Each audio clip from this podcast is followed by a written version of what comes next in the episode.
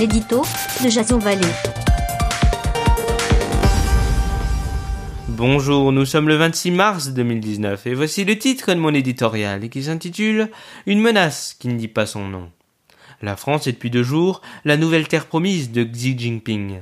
Accueilli en grande pompe hier soir à un dîner à l'Élysée, on a mis les petits plats dans les grands avec comme invité tout noir sorti du placard l'acteur Alain Delon et l'idole Hélène Rollès. Certes, on se gardera de commenter les goûts discutables de nos éminents convives. Il ne faut cependant pas oublier le titanesque projet de route de la soie lancé en 2013 avec un coût faramineux de 1200 milliards de dollars. S'il doit rallier à terme la Chine à l'Europe et à l'Afrique via des voies terrestres, ferroviaires et maritimes, grâce à la construction de multiples infrastructures, les États-Unis et l'Europe ne voient pas l'implémentation de ce géant d'un très bon œil.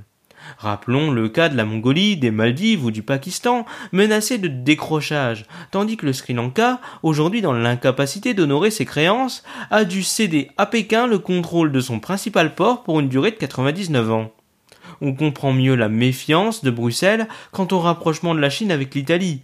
Mais que peut faire l'Europe, toujours incapable de s'entendre et d'acter des décisions fortes pour tenter de calmer l'insatiable appétit chinois